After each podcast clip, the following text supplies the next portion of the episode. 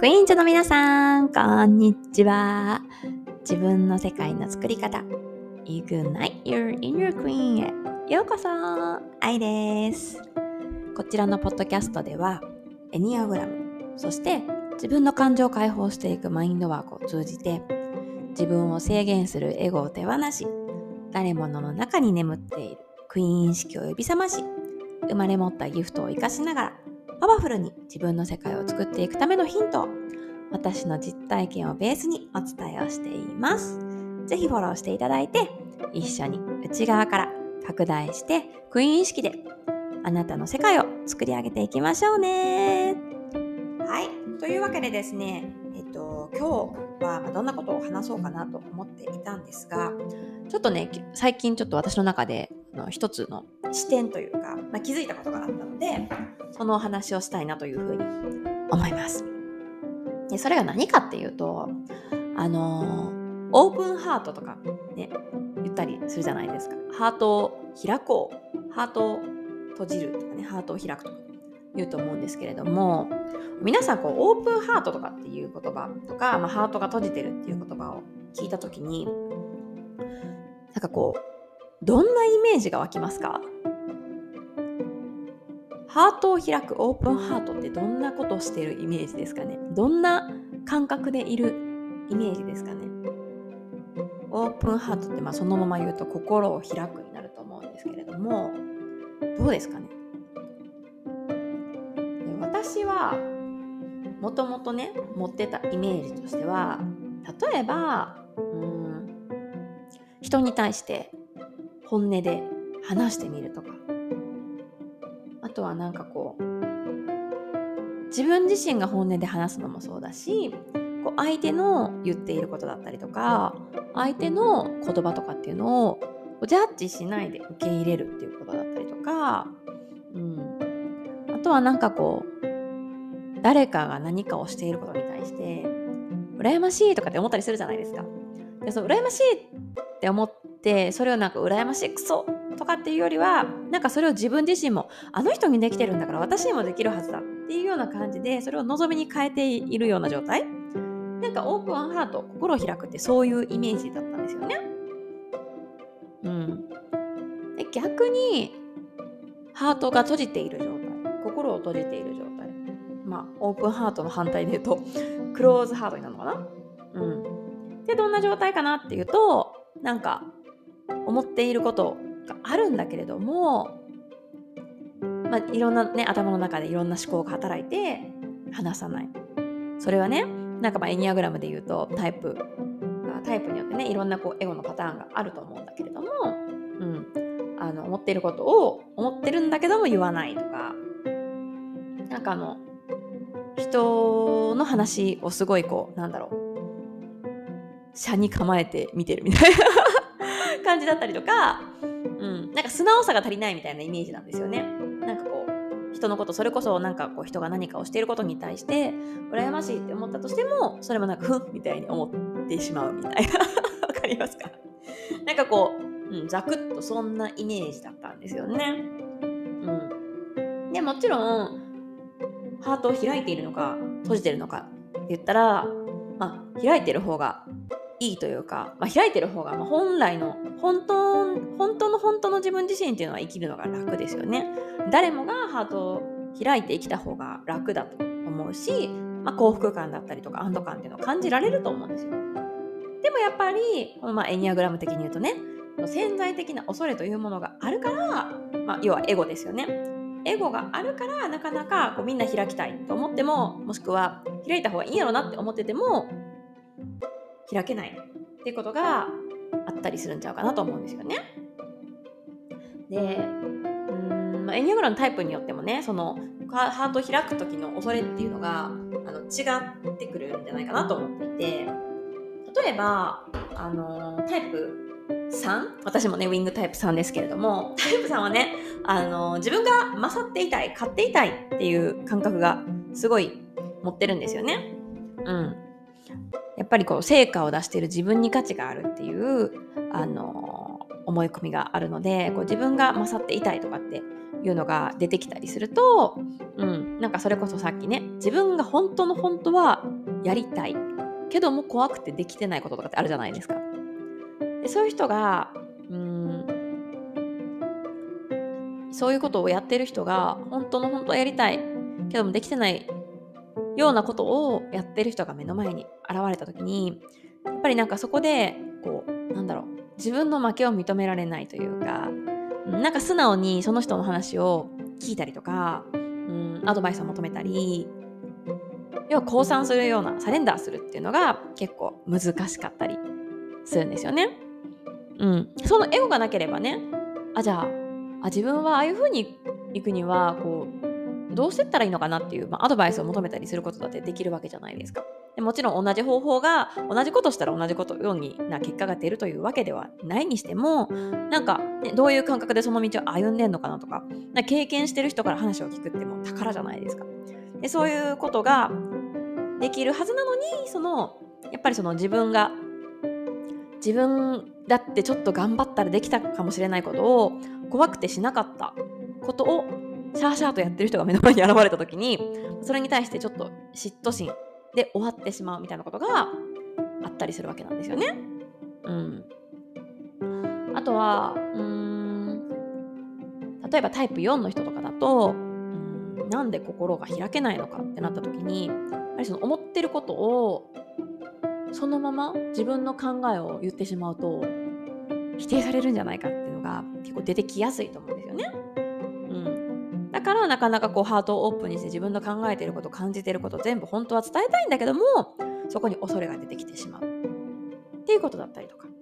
うん、あとはタイプ5とかタイプ6だとやっぱりこの嫌われる不安。っていうのが出てくるんですよね。こんなことを言ってしまったら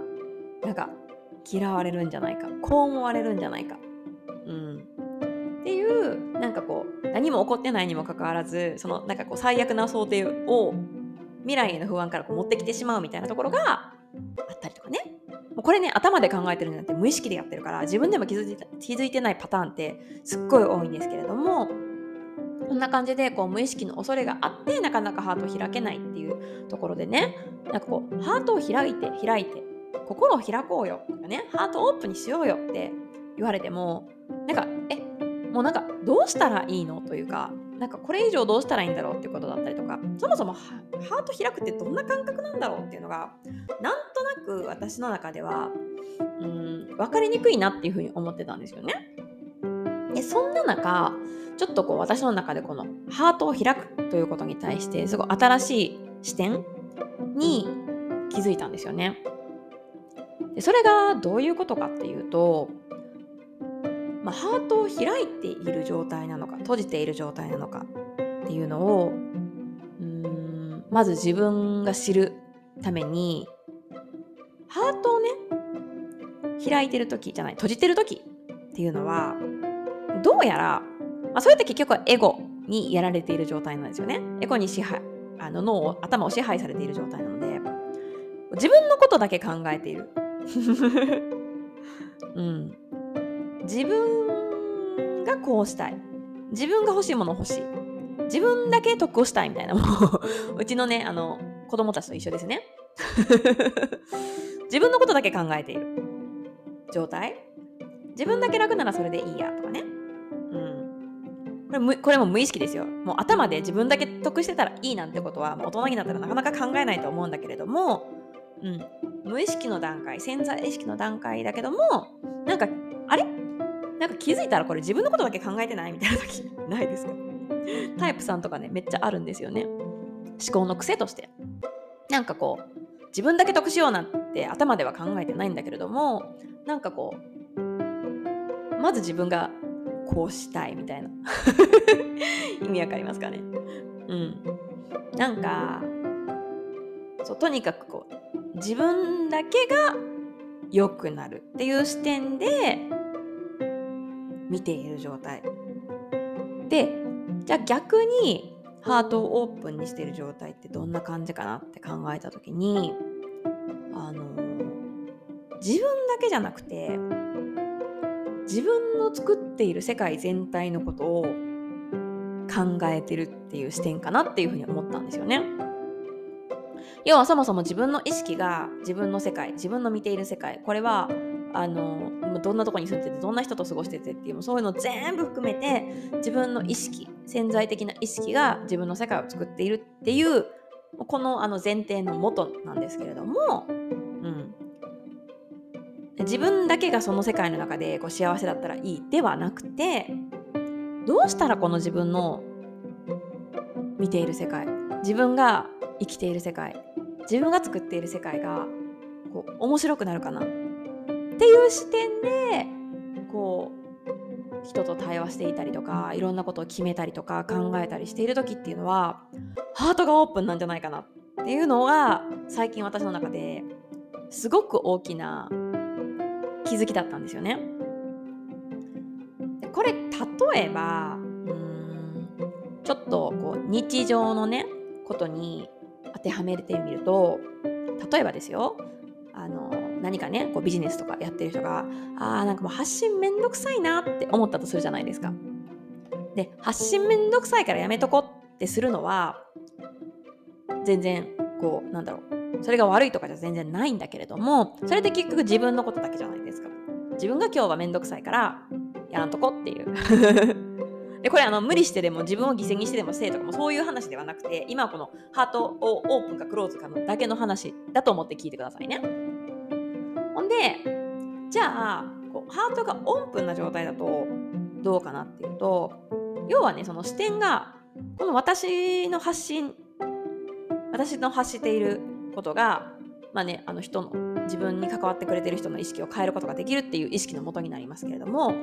じゃあ私自身の世界をもっと楽しくてもっと幸せな世界にするために私にできることは何だろうっていう視点でいろんな行動をしている状態、うん、だから発信自分のことだけ見てるとあめんどくさいなっていうのが出たとしてもいやあじゃあ私のこの発信聞いてくれた人がこういうふうに変化を感じてこうなる。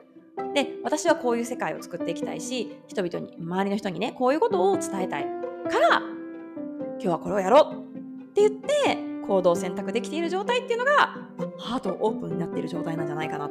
ていうのが